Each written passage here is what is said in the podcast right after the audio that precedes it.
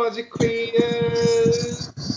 Tá começando mais uma edição do seu podcast. A gente deixa você a par de tudo que acontece no RuPaul's Drag Race nessa 13 terceira temporada. Primeiramente, eu gostaria de agradecer que essa última semana foi recorde de audiência. A gente conseguiu bater recorde no YouTube, nas streams. Isso tudo graças a vocês que escutam a gente. Um grande beijo, muito obrigado. Hoje nós estamos aqui com Henry Ribeiro. Boa noite, Henry. Boa noite, Demas. Boa noite, Pedro. Boa noite, galera que está escutando o Podfree. Eu quero também, como eu quero também agradecer muito pelo carinho que vocês têm dado acompanhando o podcast é, nas, nas, plataformas de, de mídia e, enfim, por tudo que vocês têm feito com a gente, a interação também no, no, no Instagram do Podqueer, para quem não segue ainda, Podqueer. E só isso para agradecer. Chegamos na reta final da temporada. Finalmente, minha gente, finalmente essa temporada vai acabar depois de 36 episódios. E é isso aí. Ó, você quer saber quem é o nosso próximo convidado? Corre lá pro YouTube, arroba. Ele é um dos produtores do Drag Race. E graças a ele está acontecendo a 13 terceira temporada. E ele é o responsável pelos próximos 30 episódios dessa temporada. Ele está escrevendo. Para quem não sabe, é um spoiler a partir da próxima semana não será reunião, será um comeback que ele vai fazer uma repescagem de todas as queens, todas elas voltam para o programa e vai recomeçar a temporada para os próximos 30 episódios. E é tudo graças a ele, nosso incrível Pedro José. Boa noite, Pedro. Você tá mutado, que eu te mutei. Primeiro eu quero dizer que a graças a Deus em primeiro lugar, sempre, tá? E segundo, quero dizer, caralho, estamos terminando a temporada. Gente, guerreiros, hein? Guerreiros. gente. Mas, ó, tava pensando justo sobre isso, sobre essa situação de ser vários episódios nessa temporada que tá batendo recorde de episódios, né? Vão ser 16 ao todo. Eu acho que o recorde era da terceira temporada com 14, né? E vai é 16 nessa temporada. Mas eu tava pensando, gente, na época de pandemia, até que tá sendo gostosinho. A gente tá num mundo muito imediatista, que a gente quer tudo para ontem. E é a nossa Copa do Mundo. Então a gente tem que ir curtindo aos poucos e saboreando cada episódio. Porque se a gente for assim muito na lata, acaba a gente passa o ano todo sem drag Exato. Tá eu... ruim, mas tá bom, tá ótimo, manda mais. Então, tem que se Ai, não, gente, discordo. Discordo, gente, pelo menos se fosse episódios bons, desafios bons, mas é chato, gente. É, é, é difícil de ver, dá sono, é cansativo, não tem entretenimento. Ai, desculpa, discordo. Gata, a senhora gosta do Drag Race? Gata, a senhora. Alô, que é, Cadê o meu óculos para poder abrir a biblioteca também? Porque foi muito rápido, eu não consegui acompanhar. The library is open, bitch. Ai, gente, eu Ai, nem, nem, que desabafo foi esse? com meu óculos aqui para também abrir. Mas eu fico muito feliz de estar aqui na presença de dois grandes ícones musicais, Projota e Maria Bethânia. Muito feliz, obrigado pela, pela oportunidade. Yes! yes. Projota, escolha bom, menino, pelo amor de Deus.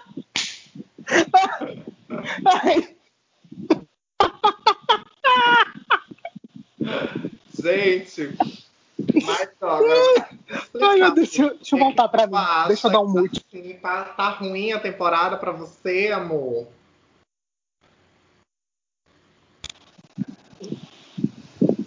Oi? Pedro, a temporada tá ruim pra você? Ó, oh, vou ser honesto.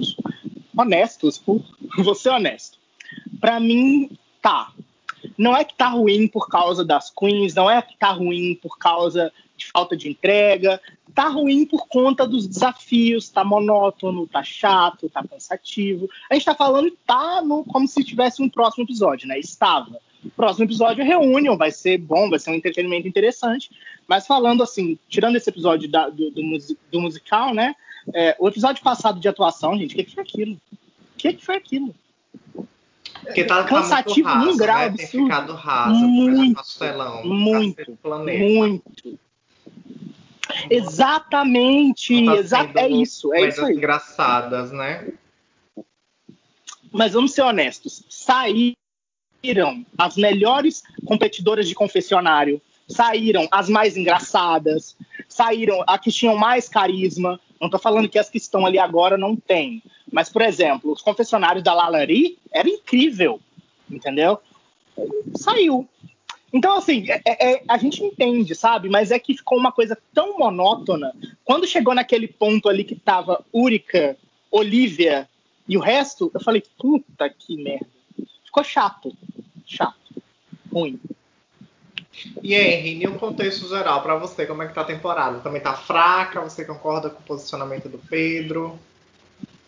Eu acho que tá fraca em questão de mau aproveitamento.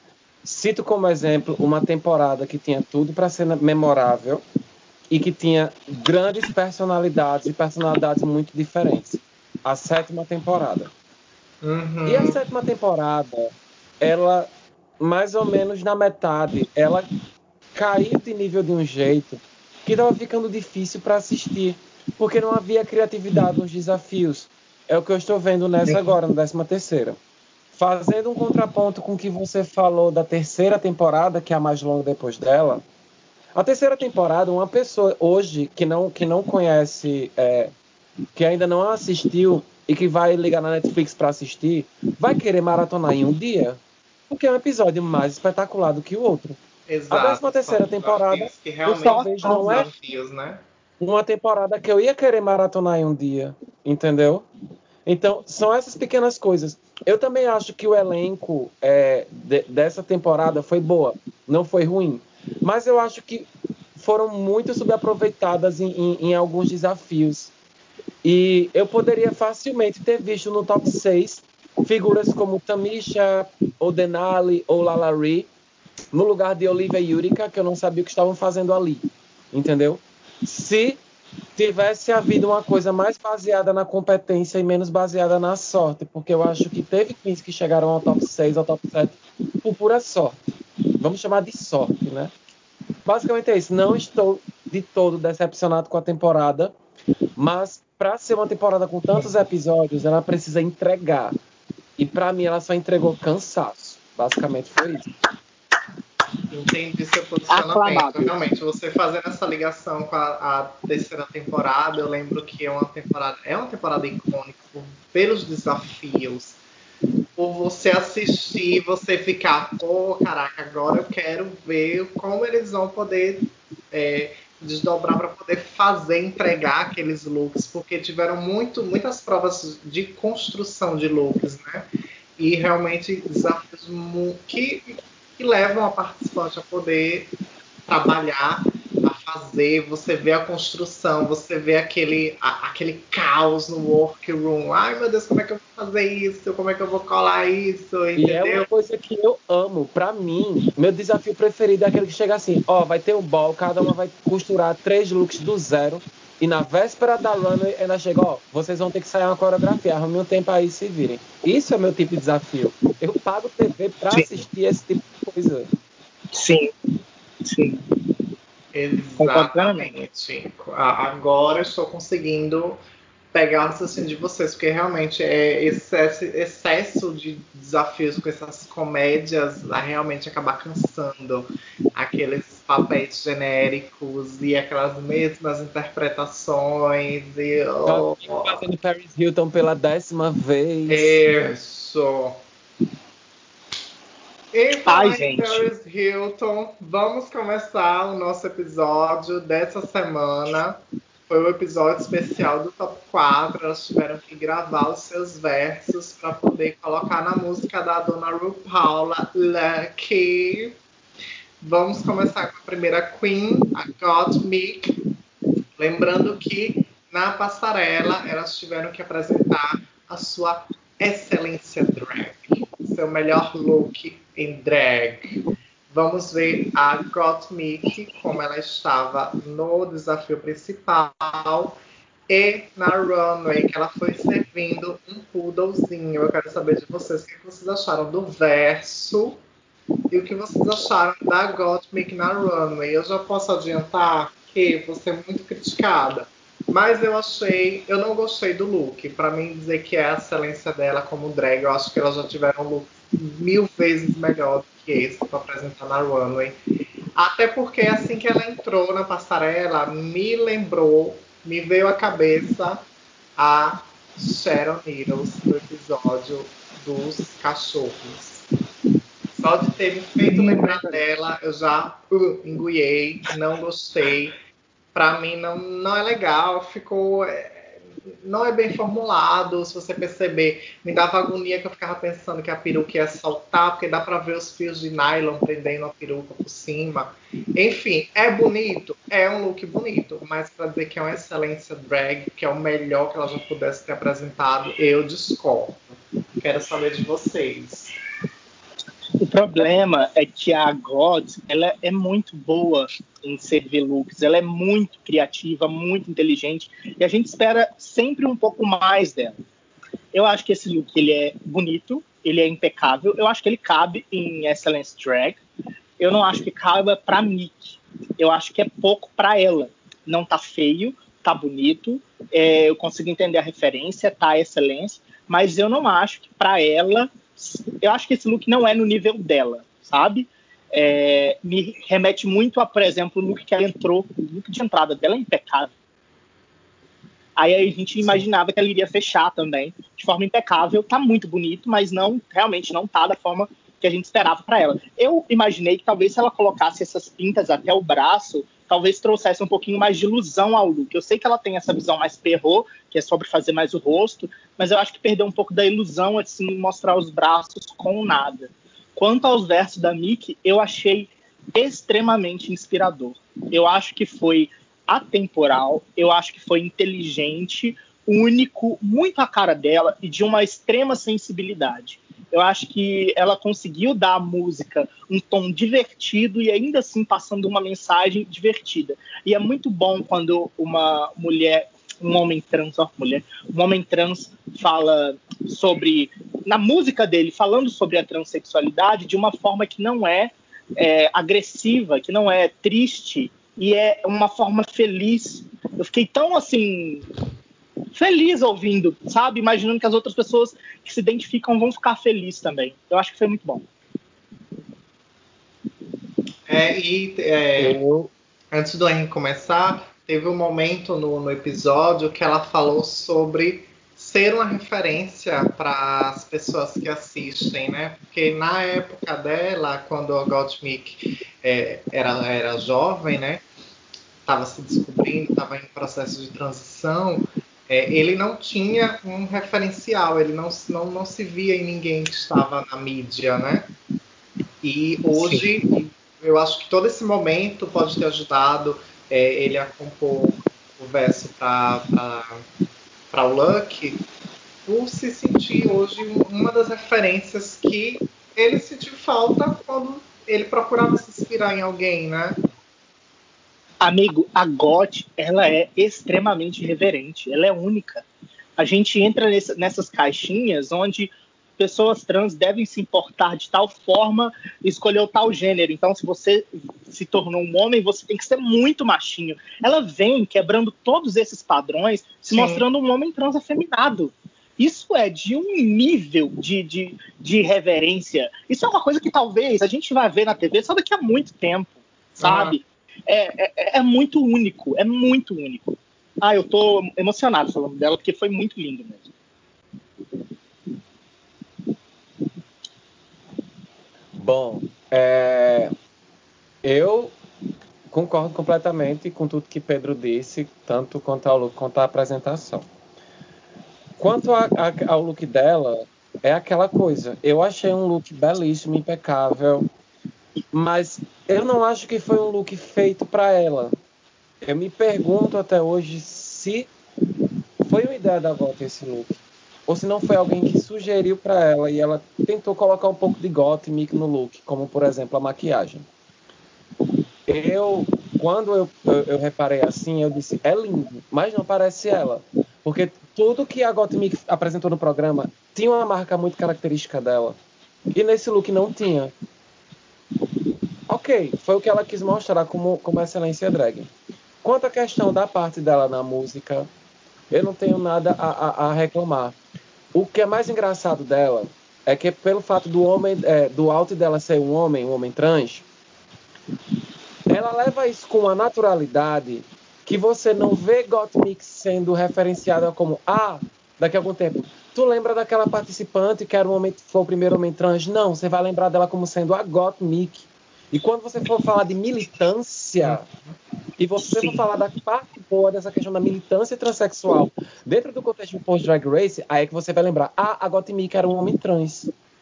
É nesse ponto, entendeu? A naturalidade com que ela consegue exaltar a causa de ser um homem trans e a naturalidade também que ela enxerga em si, porque ela não tem medo de ser vista como um homem trans afeminado. Isso é muito interessante, cara. Eu acho que Gotti levantou uma barreira interessantíssima dentro do programa, porque nós até então é, já tivemos várias mulheres trans passando pelo Drag Race, mas Gotti é o nosso primeiro homem trans.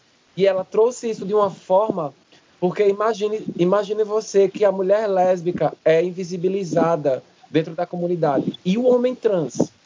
Se a mulher lésbica é invisibilizada na comunidade e o homem trans o fato de você carregar uma genitália feminina dentro de qualquer comunidade vai fazer com que você já seja inferior a muita gente. No fato de ser inferiorizado. Então você tem que lutar para conquistar esse espaço ao sol.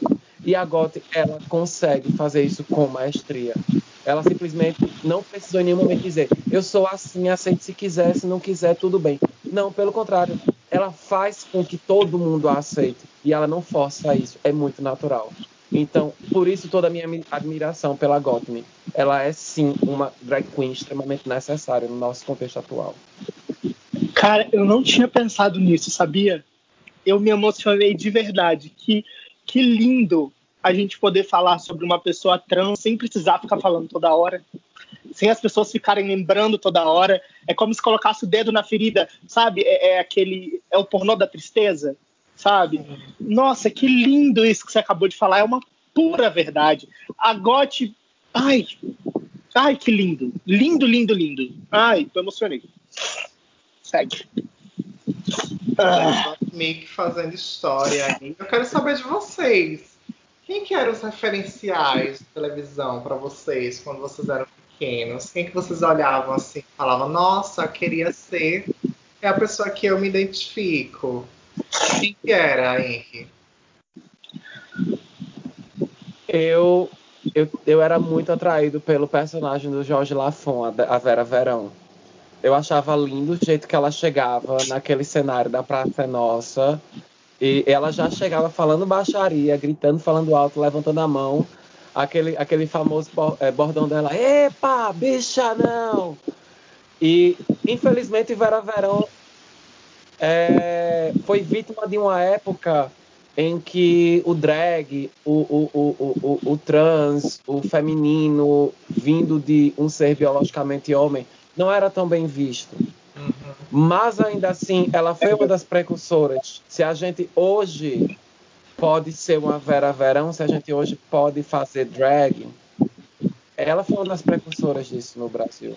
Eu acho que meu role model de, de não, não assim de comportamento, mas de eu querer investigar a cultura LGBT em si, eu acho que começou por ela, porque eu achava lindo aquele personagem, achava interessantíssima a naturalidade que ela tinha. E o mais legal é porque nos anos 90 ela já brincava com androginia. Você nunca viu Vera Verão de peruca. Eu tenho certeza que você que está ouvindo aí nunca viu a Vera Verão de peruca. Se você viu, mande uma foto para mim no Instagram. Mas eu nunca vi, eu já procurei muitas fotos dela de peruca. Não cheguei a ver, pelo menos ela atuando na TV de peruca, certo? E para mim foi ela. Eu acho que ela foi, ela foi até hoje ela é uma inspiração para mim. Eu vejo muita coisa sobre ela e eu acho que minha persona drag é muito ligada a Vera Verão, com certeza. Perfeito. E vocês querem saber qual que é a influência do Pedro e do Demas. Daqui a pouco, vamos primeiro falar da Candy. agora igual esses apresentadores de televisão. Daqui a pouco, mas antes, segue a gente no no Instagram, no Podqueen Fire Life. A gente já bateu recorde na semana anterior e eu quero recorde nessa semana também. Vamos lá, gente. Vamos lá! Vamos lá. Candy Mills, quero saber de vocês. Ela estava com a excelência drag em dias e o verso dela. Bom, o verso dela foi um dos que mais me chamou a atenção, porque eu achei muito fofinha aquela parte que ela, ela canta sussurrando, sabe? Eu achei muito fofinho. É, é notável que a Candy tem um pouquinho de dificuldade de pronúncia, mas eu acho que conseguiu levar muito bem nesse desafio. Ela estava muito bem, ela estava muito bonitinha no clipe. Na passarela, ela, eu também, eu, eu gosto desse look, mas eu não acho que seria para uma excelência drag. Eu acho que não cabe. Eu acho que, tipo, se ela viesse com aquele look do host ou o look que ela estava fazendo a personagem no último episódio do Encolhi as Drag Queens, para mim seria mais aceitável do que esse que ela apresentou nessa runway final. Henry, o que é que você achou? Henry, não, você já falou demais. Pedro, tô com saudade da sua voz. Ai, olha, primeiro, Candy arrebentou muito na música. Candy. É, sem dúvida. A Candy! Candy! Arrebentou muito na música. Eu acho que a parte dela foi reverente, inteligente. A gente não consegue lembrar da, da, da música da Candy, daquela, daquela primeira apresentação dela lá em Congratulations, que foi, né? Para essa é um, é um nível muito superior, é muito legal parece que ela tá mais confortável, parece que aquela época ela tava apavorada de sair primeiro, é, e agora que ela sabe que ela chegou ali, ela tá confortável. E foi bom ver ela confortável, porque ela entregou muito. É, esse look que ela, que ela fez, a performance tá lindíssima. Ela de amarelo é assim, um estouro. Agora, quanto a One Ray, eu vou te falar honestamente. Não. Não. Isso nunca para mim é Essence Drag, porque eu já vi ela muito mais bonita na temporada, né? Aquele, aquela runway que ela tem um chapéuzão, umas, um, um, uns sim, diamantes caindo sim. assim.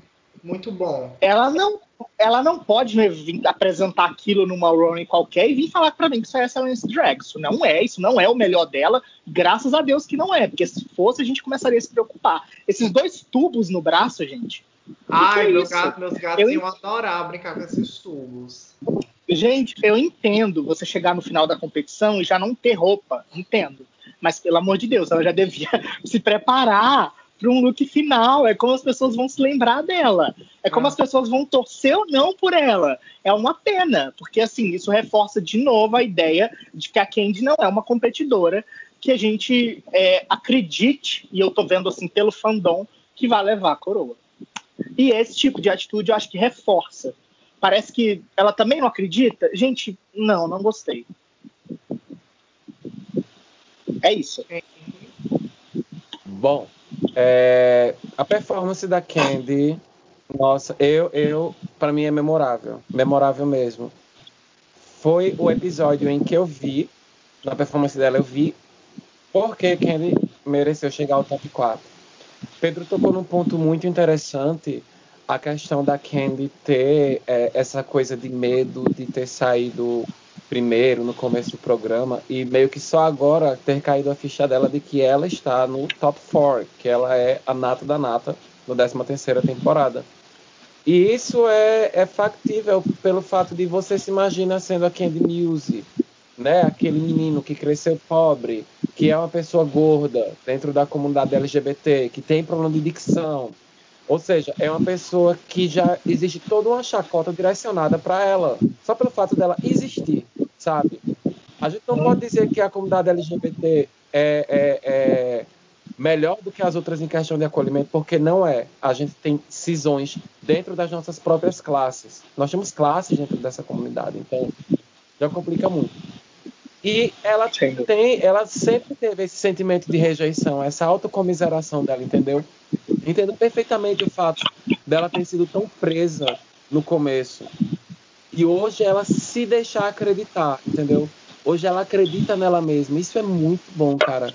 Imagine você estando nas Olimpíadas do Drag, uma pessoa que veio de ser ridicularizada durante muito tempo, durante muito tempo, para ser o top 4 das Olimpíadas do Drag e o melhor de tudo, acreditar em si mesma. É, é, é, fantástico isso, sabe? Ela revelou tudo isso no verso dela. Eu senti a energia que ela tava. Eu senti ela das quatro. Foi a que eu mais senti animada no processo em si, de atuar, de gravar. Claro, todas estavam com um pouco de medo ansiosa, mas eu senti ela mais animada no processo de gravar, de atuar na performance, de cantar, de fazer a letra. Para mim foi um momento perfeito para ela. O look do Best Drag esconde no fandom. É isso que eu tenho a dizer. que realmente não entregou, né? E agora eu quero saber de você, Pedro José, quem que era a sua referência na infância? Ai, vamos lá. A minha infância ela não foi muito. Então, vamos lá. Eu não tive muita influência LGBT na minha infância, porque eu fui muito hostilizado quando criança sobre o mundo gay né? É, mas eu tenho referências LGBT em personagens femininos que são muito fortes. É, personagens de novela. Eu não sei se, se, se isso cabe para vocês, mas assim, eu tenho, eu sou mãe de uma mulher nordestina é, que sofreu muita xenofobia em Minas Gerais. E aí eu lembro assim de quando eu vi a personagem de Senhora do Destino, uma mulher nordestina que veio de sei lá de onde. E eu falei, caraca, aquilo me, aquilo me trazia um empoderamento que talvez não fosse LGBT, mas que era um empoderamento feminino que despertava essa área feminina dentro de mim e me deixava mais forte. Com o tempo, eu fui é, me adaptando mais a ir por caminhos diferentes. Então, eu me vi muito mais em animações do que em personagens. Eu posso falar que é, o meu desenho favorito da vida é Bob Esponja. Amo. É, é, é, o desenho que eu via e eu não precisava me sentir mal porque todo mundo estava vendo o que eu via, assim, sabe? É, se eu visse meninas superpoderosas é porque é muito de menina. Se eu via aquilo, porque mas quando Bob via também todo mundo era feminado, né? Tem isso. Sim! Sim, cara! Sim, Bob Esponja era o que todos nós somos, assim. E, tipo, era um desenho que a gente podia ver. Eu não precisava ter que ver Dudu e Edu, entendeu? Johnny Bravo, não gostava. Enfim, eu acho que as minhas referências elas passam mais por isso do que personagens de televisão. Porque se eu for falar que, ah, sei lá, Clodovil, eu assistia, mas eu não assistia com bons olhos ao ponto de falar, me enxergo nessa pessoa, que bom que ela tá ali. Esses olhos começaram a se mudar depois de muito tempo, mas se eu penso em, em como eu me sentia é, responsivo por, esses por essa parte feminina de mim, sem dúvida, personagens femininos fortes de novela, é, clichê, é, é, seriam e as minhas inspirações. O Pedreiro é você. Quem acompanha o Pedro nas redes sociais vê, chora nas Toda. cenas, posta os comentários. Quer assistir, quer ter um comentarista de novela, pode seguir o Pedrinho que ele vai comentar tudo junto ah, com você. Né? Quem não, vê novela, quem não vê novela, amigo, esses nerds que falam, ai, não vejo novela. Vou começar a fazer uns Funko, aí todo mundo vai começar a ver novela. Faz um Funko da Nazaré Tedesco. Esses nerds tudo vai comprar. Pedro, Pedro, tu é filho de mãe nordestina. É, eu não sei tanto como é na terra do Demas, mas eu sou tipo dessa parte do Nordeste aqui mais pra, mais central e mais para cima, que é Pernambuco e Paraíba, que é onde eu me divido. E cara, aqui no Nordeste a cultura de novela é coisa de louco, tipo o pai de família, a mãe de família, os meninos tudinho, todo mundo em casa para para assistir a novela, pelo menos a novela das, das nove, né? Que era novela, conhecida como novela aqui... das oito, mas como sempre passava às nove, a casa para para o povo assistir. Pô, aqui a gente tem muito essa cultura de novela. Independentemente se você for nerd, se você não for, todo mundo tem essa cultura, velho. Até hoje isso ainda existe. É, não, aqui em Aracaju, que é o que, me, que eu tô no meio de Sergipe e Alagoas, ou de Bahia e Alagoas, aqui a gente também tem uma cultura muito forte de ser noveleiros, né? Na verdade, eu também cresci, eu cresci com minha mãe e minha família fazendo turnê pelos canais, era tarde as Marias do SBT e as novelas do SBT, e depois emendava com a Malhação. Nossa, juntava todo mundo pra assistir as novelas é. do SBT. Meu Deus, eu amo a tal da telenovela. Amo, de paixão. E já que estamos falando gente, de sim. novela, de atuação, ela que é uma boa atriz, e está aqui pra gente comentar sobre ela, a nossa amiga Rose Vamos comentar sobre o episódio que ela está na sua excelência drag e sobre o verso da Rosé, que para mim foi o melhor. Até porque a Rosé ela domina muito bem as partes vocais dela, ela é uma cantora incrível. De todas, para mim, foi a melhor no verso e no, na, na, interpretação do verso em si. Para mim, a Rosé ganharia disparado esse episódio. Já na Runway, eu vivo um misto de amor e ódio com esse look. Eu gosto do look, mas acho que poderia ter um pouquinho mais de silhueta. Ela poderia ter suavizado um pouquinho mais também a maquiagem. O ponto alto para mim do, da montação toda é a peruca, porque eu amo perucão. É uma coisa assim que eu babo quando eu vejo. Então, quando eu vejo esse perucão, eu já. Ai, meu Deus, perfeito. Ela podia estar tá nua, com o negócio balançando, só pela peruca eu daria um super tute, eu já dava a coroa para ela ali mesmo. Pedro, o que, é que tu achou da cozinha? Amigo, eu, vamos lá. Eu acho que a Rosé, ela tem muito talento, isso é indiscutível, então a gente já sabia.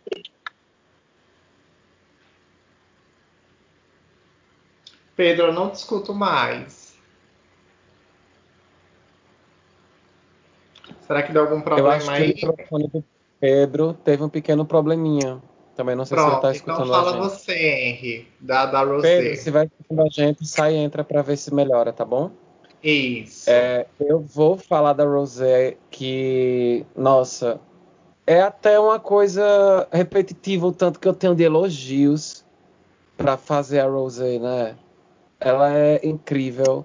Ela foi sim para mim a melhor na performance e a, a, forma com que ela dançou, com que ela casou todos os movimentos, a música em si, aos versos dela, toda a expressão corporal em si.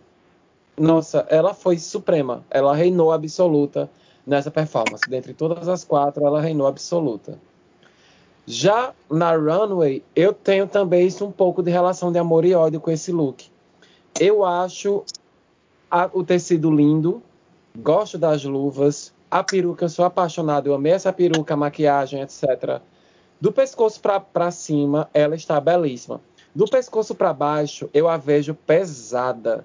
Eu, a falta de silhueta definida, porque tem umas três silhuetas diferentes nesse vestido. A falta de silhueta definida nesse look me, me agonia, entendeu? E eu, eu não acho que xadrez você deva usar muito com qualquer tecido xadrez ou que lembre esse xadrez, você usar em usar os acessórios de cores muito diferentes. E você vê que o cinto é, tem uma cor diferente das luvas, entendeu? Então, isso meio que para mim deixou o look muito pesado, muito estranho. Foi muita informação, sabe? Foi muita informação. Eu acho que poderia ter sido uma coisa mais justa, uma coisa mais sexy, porque Rose é sexy. E com essa peruca ficaria perfeito. Fecharia o look. Ainda assim, estou muito ansioso para ver a Rosinha sendo coroada. Quem estiver escutando vai saber do que eu estou dizendo, gente. Vocês me acompanham? Eu acompanho vocês. Aqui é Team Rosé. Adoro. E o Pedrinho já voltou? Deixa eu dar uma olhadinha aqui. Pedro, tá aí?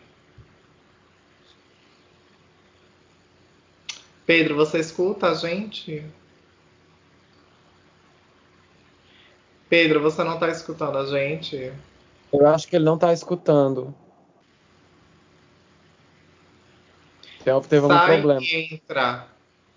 Pronto. Sai e entra para você poder comentar sobre a Rosé. Enquanto o Pedro sai e entra, eu vou falar sobre a minha referência é, LGBT. Acho que quem me conhece. Vai, tempo já sabe, já está cansado de saber que a minha referência LGBT da minha infância é o que maravilha. É uma... Nossa, nunca imaginei. É mesmo? Ah! Que surpresa, amiga. Jamais eu olhava assim e falava, caraca, é que é isso? Eu precisava descobrir quem era que eu precisava o que, que a pessoa fazia, aquela expressão artística, que é a expressão artística viva.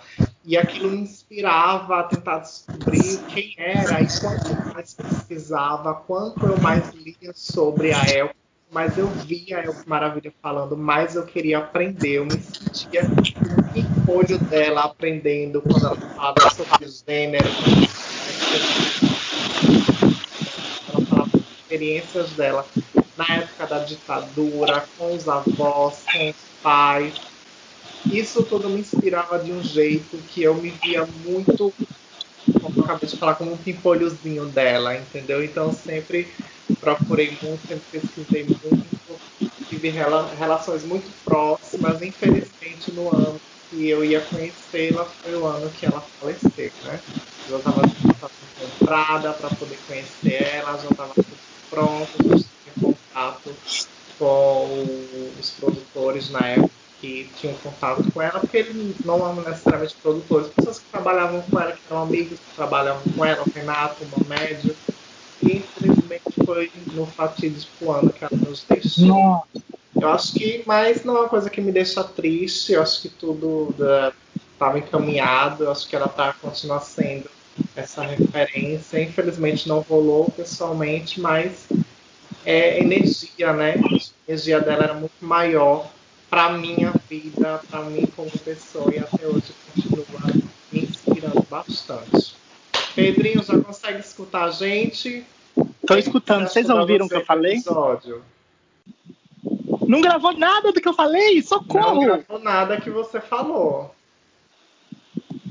Nossa! Tá, vamos lá.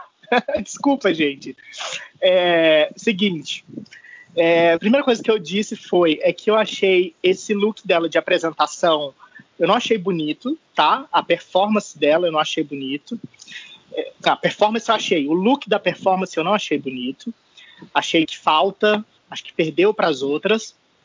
É, quanto à letra, eu quando eu vejo essas, essas, essas finalistas do Top 4 e eu espero a música, eu espero uma música que passe uma mensagem ou que fale da drag dela, da história dela, e eu vou pegar um gancho disso daqui a pouco.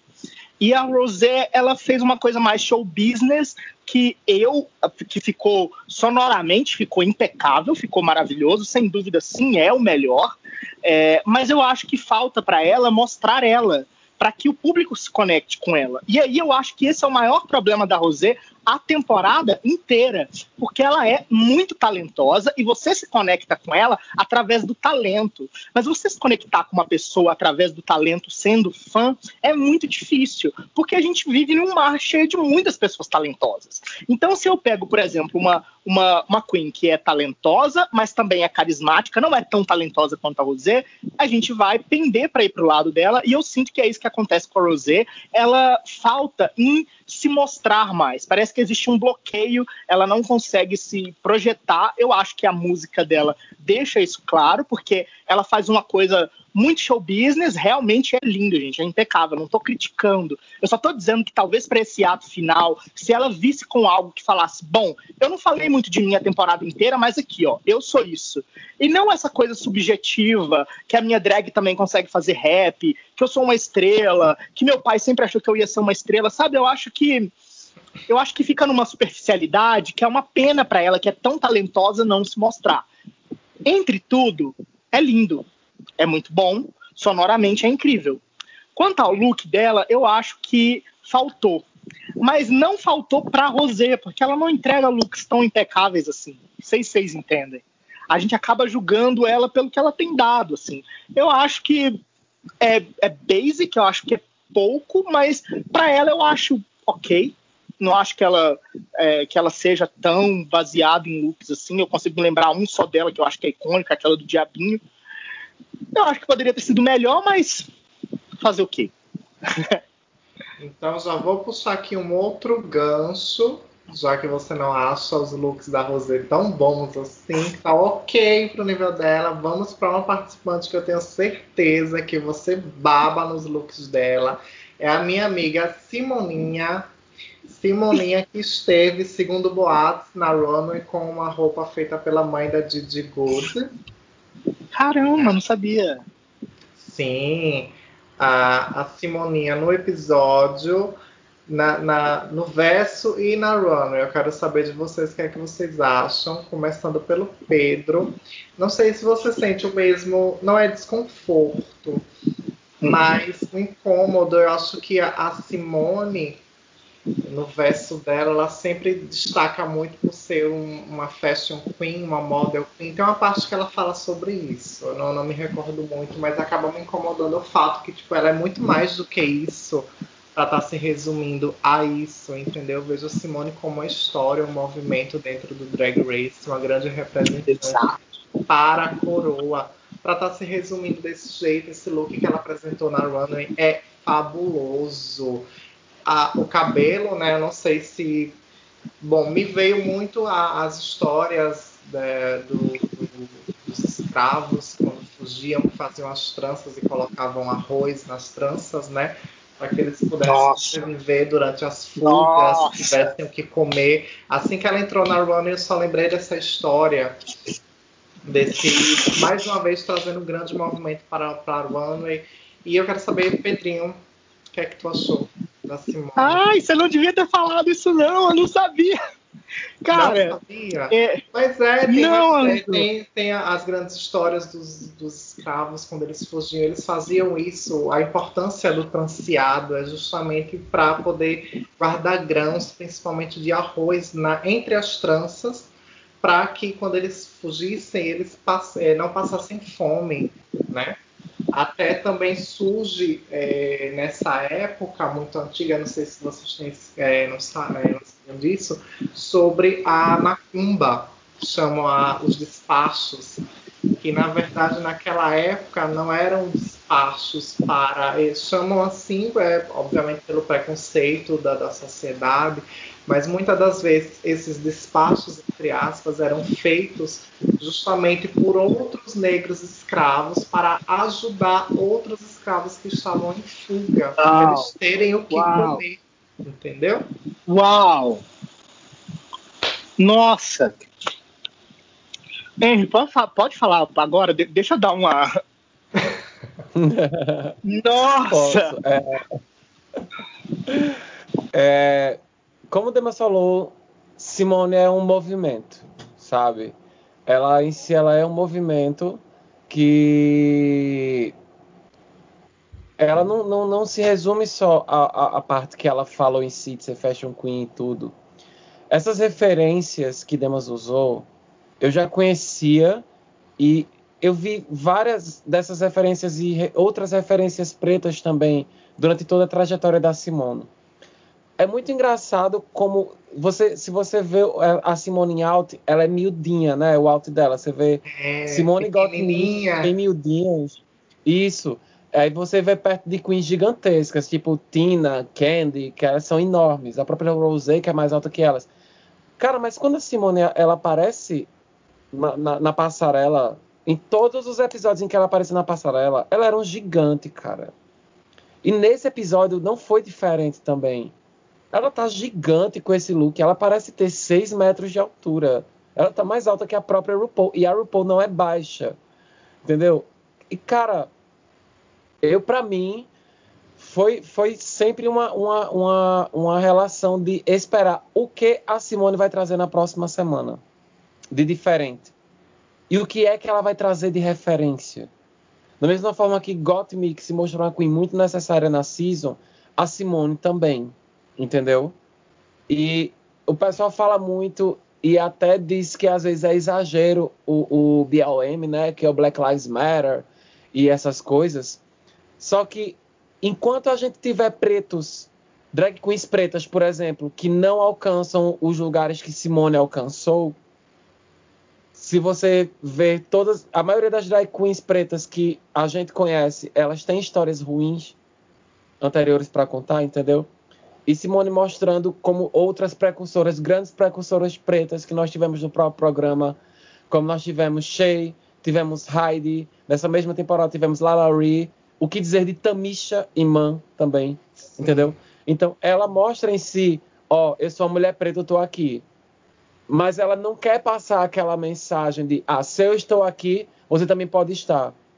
Pelo contrário, a mensagem que ela passa é: precisamos de mais drag queens pretas ocupando essa posição que eu tô. Eu acho isso muito legal. Eu não acho exagero nenhum a gente falar dessa pauta da, da colorificação, principalmente quando se trata de Estados Unidos. Cem vezes que eu tiver a oportunidade de falar, eu vou falar disso, entendeu? Mas Simone, ela não é só a fashion queen, ela não é só a queen militante, ela provou ser Simone. Ela é uma marca. Hoje, Simone é uma marca. E uma marca muito rentável. Eu espero que vocês fiquem de olho, porque independentemente do resultado da final, a gente ainda vai ouvir falar muito de Simone. Sim. Pedrinho.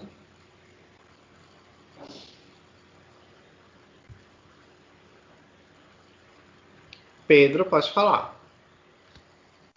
Uh, o celular dele caiu. Gente, segue a gente no arroba podqueer.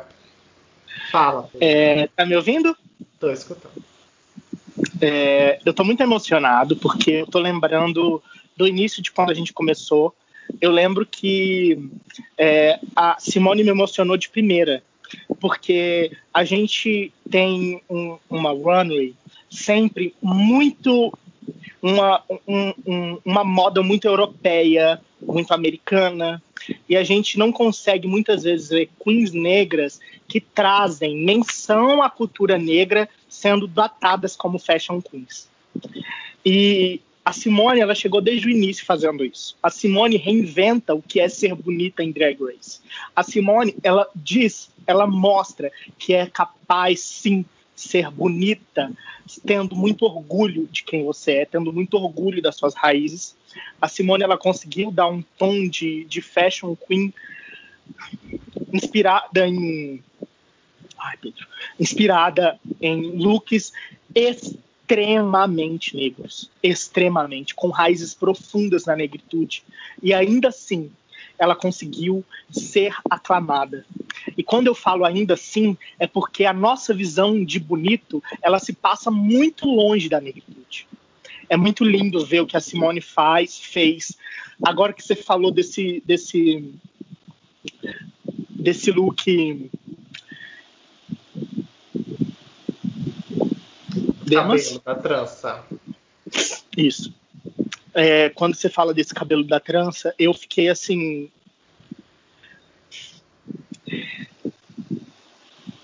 Cara, que final especial que a gente tá tendo. Que final especial, que lindo, que lindo, que lindo, que lindo. Eu tô assim. Eu sou muito grato a Simone. Meu Deus, como eu sou grato a ela. Eu imagino o tanto de gente que falou, pom, eu acho que agora eu posso ser considerado bonito, porque eu sou, a minha raiz é bonita. É muito linda, é muito importante. É, uh, quanto à apresentação, eu achei o look de apresentação dela o mais bonito de todos. Ela está lindíssima, ela está fora de série. Eu acho que ela encontrou talvez o mesmo problema que a Rosé na música, mas sem a habilidade musical da Rosé. Não digo que o verso dela ficou ruim, porque não ficou, mas ele ficou aquém aos outros versos. Eu acho que ela aproveitou poucos espaços para poder falar. Acho que ela ficou muito naquele ai, nananana, ai. Acho que ela aproveitou tempo da música, aproveitou pouco tempo da música. Eu acho que ela aproveitou pouco ela ela não contou. Porque eu acho, gente, esse episódio final, talvez eu tô sendo um pouco chato e até injusto, mas é que para mim, nesse episódio final, a Queen ela fecha tudo que ela é naquela, naquele verso. E eu não tô dizendo que ela precisaria necessariamente cantar sobre as dores de ser uma mulher negra, mas ela podia cantar sobre o que representou ela na competição, quem ela era. E eu acho que acho que ficou faltando. Não ficou faltando no sentido de, de carisma, nem um pouco. Eu acho que tá bom, eu acho que entregou, eu acho que ela foi excelente, mas eu acho que talvez se eu comparo com as outras, eu vou me sentir que a Simone ela foi um pouco aquém. É isso. Obrigado, Simone. Você é incrível. Obrigado por me, por me fazer ter orgulho da minha raiz. Obrigado. Você é incrível. Que fofo. E vamos entrar nos momentos finais. Nós já falamos das quatro finalistas. Eu gostaria de saber de vocês. Tem algo a comentar sobre a dublagem? Cada uma inovando. Elas dublaram sozinha no palco. Um momento assim meio repartido. Não teria muito o que comentar. Apenas mencionar sobre a Simoninha, que ela foi a única que usou um, paninho na apresentação, na dublagem, referenciando a diva Whitney Houston, que usava bastante esses lentes. Mas é, eu quero saber de vocês sobre esse episódio para a gente colocar um fogo no parquinho e poder finalizar bem aqui. Pedro, se tivesse winner e bottom, quem seria? Ai, que difícil! Nossa, injusto. Ai. Obrigado por não me perguntar primeiro tá. isso. Vai lá, Pedro. É contigo. Ai. Vou facilitar. Cara, tá. Eu acho falar. que. Hum, Deixa eu, falar. eu acho que o winner tinha que ser a Rosé. Tá, pode falar. Tá. Eu ia facilitar para você ir pensando, mas já pegando não. a minha é... winner dessa, desse episódio seria a Rosé e o bottom Gottmik e Candy. Eliminada, provavelmente, a Candy. Uh, baseando no lip sync das duas, é, eu acho que a RuPaul provavelmente tomaria uma decisão mais baseada no histórico, por mais que eu não ache o, lip sync da Gottmik essas coisas todas, mas eu acho que possivelmente a Candy poderia sair nesse episódio. Pedro. Tá, eu vou falar só porque eu discordo. Vou falar só porque eu discordo. Eu acho que não. Eu acho que deveria ir ser, então, Candy e, e, e Simone. Porque, a, gente, pelo menos a Got Mixer viu um look bonito. Né? Eu acho que ali a Got, a Candy e a Got está aqui na música. Vou pro look. Aí eu acho que a Got, que a Got se sobressaiu. Tô defendendo a Got. Vai, Got. Henry. Vamos brincar de Excel e fazer por um sistema de pontos. É, eu acho que se você for pontuar um, dois, três, quatro, certo?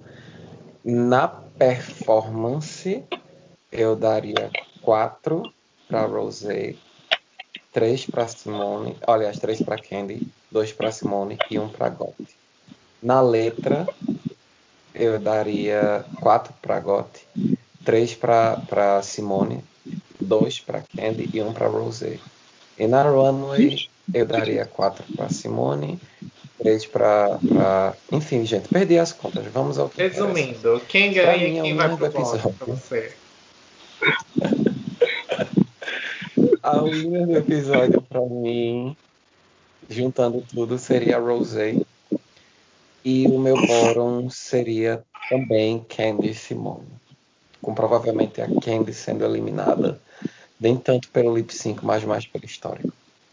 Bom, isso a gente já conhece a resposta do Henry, porque ele estava aqui com a gente semana passada. O Pedro José não estava. Quero saber de você.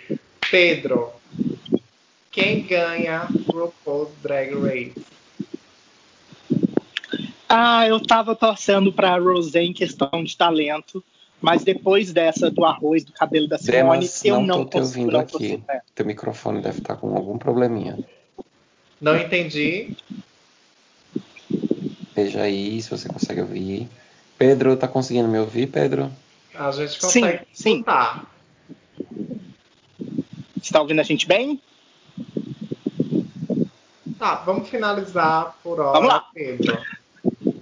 É, eu eu tava torcendo para Rosé porque ela tem um talento absurdo mas eu acho que para ser campeã de Drag Race não basta ter talento. Eu acho que tem que representar, eu acho que tem que falar quem é, tem que dizer suas vulnerabilidades. O público tem que se identificar. Eu acho que a Rosé ela perde nisso. Eu acho que ela é muito talentosa. Eu acho que talvez ela deveria consertar esse aspecto e voltar no All Stars. A minha torcida é para Simone, pelo que ela me fez sentir a cada runway, pelo que ela, pelo que ela fez pela comunidade negra, pelo que ela representa, pela potência que é ela, pela por ela mostrar que dá sim para você se odiar um dia, achar que você é um, que você não pertence a esse mundo e no outro dia descobrir que você não é só uma história triste, você pode ser dono do seu destino, você pode reinventar o que é bonito, o que é gostável, o que é interessante. Eu sou totalmente Tim, Tim Simone agora.